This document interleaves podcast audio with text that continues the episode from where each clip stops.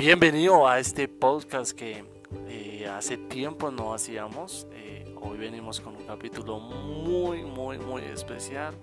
Somos, eh, estamos por Spotify como Generación Sedientas y el capítulo hoy, pues en realidad no tiene un título, un título así, pero podríamos llamarlo La luz refleja quién realmente somos. Y hoy vamos a hablar sobre Juan capítulo 3 del 14 al 21. Y yo creo que todo el mundo se sabe este versículo. De tal manera Dios, porque de tal manera Dios amó al mundo que mandó a su Hijo unigénito para que, en que todo en él crea no, no se pierda, más tenga vida eterna. Bueno, o algo así. y es impresionante que este capítulo o este versículo siempre lo hemos tenido en nuestra mente pero nunca podíamos, nunca habíamos podido entender más adelante qué es lo que o qué es lo que Jesús quiso decir. Pues en esta historia se está hablando con un fariseo o con un maestro de la ley llamado Nicodemo. No sé si de pronto lo pueden de pronto lo pueden recordar. Este hombre le pregunta a Jesús, ¿cómo así Jesús que un hombre puede volver a nacer de nuevo? ¿Acaso eh, es posible meterse otra vez en el vientre de mi madre y volver a nacer? Y Jesús le dice, no, no, no, o sea, es nacer de nuevo en espíritu lo que dice. Pero más adelante, o lo, que quiere llegar a este capítulo, es impresionante porque Jesús dice, mire, yo vengo a este mundo, o yo vine a este mundo para que todo aquel se salve. Yo soy la luz y el que se acerca a la luz es porque cree en el Hijo de Dios. Pero en el capítulo 18 es impresionante que Jesús dice, porque el mundo ama más la oscuridad. Y los hijos de Dios aman más la luz. Y los que quieren buscar más de la luz son los que saben que están mal. Porque muchas veces nosotros podemos llegar a un concepto de que todo el mundo va por un mal camino, todo el mundo por un mal camino, pero de una otra forma es lo que les gusta a ellos, es lo que les, y es entendible, claro, todos tenemos una forma de vivir, pero me impresiona que Jesús dice, el que viene a la luz es aquel que quiere mirar sus errores, es aquel que quiere sanar sus heridas. El que viene hacia la luz es porque tal vez está cansado de la oscuridad. Y, me impresiona demasiado, mucho, mucho, me, me impresiona que Jesús dice, porque los que estamos en la luz somos los que queremos hacerle entender a la gente que queremos obedecer a Dios. Y es impresionante esto. Así es. Eh, hoy es un tema muy especial porque nos damos de cuenta de que muchas veces cuando no queremos que la luz esté en nuestras vidas, escondemos algo. Y yo creo que cuando en el momento que uno sabe que es algo malo, digamos, cuando uno esconde, digamos, una mala nota, es porque uno sabe que estuvo mal. Y muchas veces escondemos muchas cosas en nuestras vidas que no queremos que nadie vea. Pero lo que no sabemos es que Jesús es la luz y ve todo lo que nosotros escondemos. Por eso muchas veces nosotros decimos, sí, yo creo en Dios, pero no dejamos que realmente Dios examine nuestra vida y empiece a sacar las cosas malas, porque tenemos cosas ocultas y permitimos solo que Dios llegue hasta un solo, hasta un solo pedazo de nuestras vidas. Hoy yo creo que nuestra invitación es de qué tanto te dejas ver, no qué tanto te dejas alumbrar. Dice que Dios es la, es la luz del mundo pero nosotros será que nos dejamos alumbrar o cada vez que la luz va pasando, digamos la presencia de Dios va pasando por la iglesia.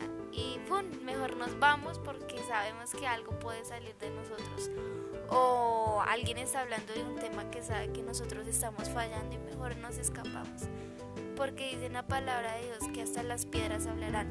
Cuando Dios sabe que nosotros nos equivocamos en algo, Dios busca que la luz llegue a tocarnos a nosotros, sea a través de una palabra. A una vez en los programas de televisión nos hablan a nosotros cuando estamos haciendo algo incorrecto, porque nos está llamando a la luz.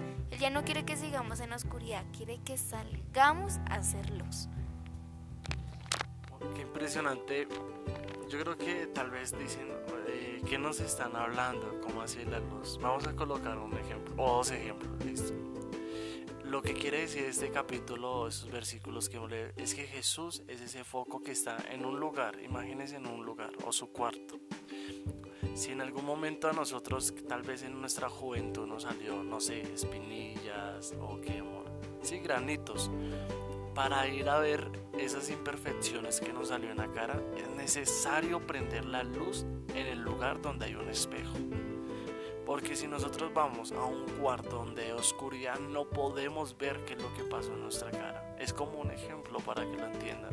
Es decir, nosotros somos los que activamos la luz que es Jesús, o sea, los que permitimos que Jesús entre en nuestra vida y Jesús nos hará ver qué es lo que en nuestra vida estamos haciendo mal. Y no para juzgarnos, porque todo el mundo dice, es que Jesús quiere ver todo lo malo para juzgarme. No porque Jesús quiere ver eso para una solución. Jesús quiere que usted ve, vaya a la luz para darse cuenta que hay en su vida. No, no, no, no cualquiera se acerca a la luz, porque tal vez muchas veces nos acostumbramos a, la oscuridad, nos acostumbramos a hacer las cosas y que nadie nos diga nada. Pero cuando vamos a aquella luz sabemos que la verdad se va a descubrir a través de nosotros. Otra cosa es que el otro ejemplo es que la luz da seguridad. Otro ejemplo que podríamos eh, colocar, no sé si alguien ha pasado por un callejón oscuro.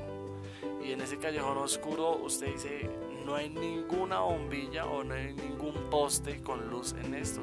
Qué inseguridad. En cualquier momento me pueden robar.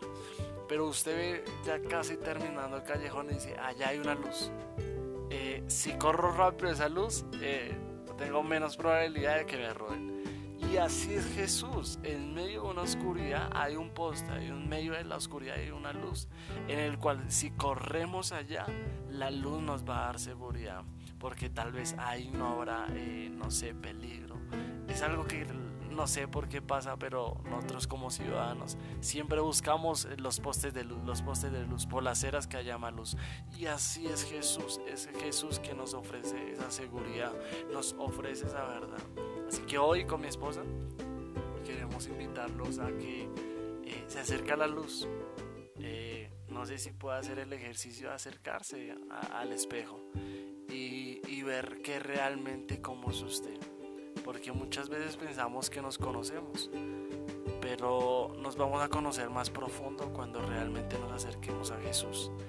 Lo invitamos a que busque a Dios, se acerque a esa luz, que no, esa luz, de pronto en el, primer momento se va a asustar, se, va a asustar como, como muchas veces nos despertamos y uy, estamos despelucados algo así, pero sabemos cómo estamos, en realidad, cuál es mi estado en este momento. Si no lo sabemos, ya sabemos la solución. Así que gracias por escucharnos. Eh, es un podcast eh, cortico, pero yo creo que muy bueno.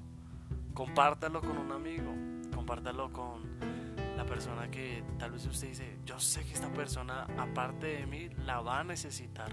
Compártalo con sus tías, sus primas, no sé, compañeros de estudio, porque yo sé que esta palabra puede ser de edificación. Así que cuando lo comparta, eh, nosotros estamos por Spotify eh, como Generación Sedienta. Estamos también como Google Podcast, eh, creo que estamos por Deezer y por otras plataformas más. Nosotros estamos como Generación Sedienta. Ya tenemos más de 20, 15 capítulos. Ya llevamos aproximadamente un año, sí, como un año haciendo podcast cada mes, cada mes y medio a veces intentamos dar un poquito más de, contenido, pero compártalo. Nos hace crecer que usted lo comparte y las personas se edifiquen. Recuerde que la luz está en tu cuarto, solamente es que usted lo prenda. Bendiciones.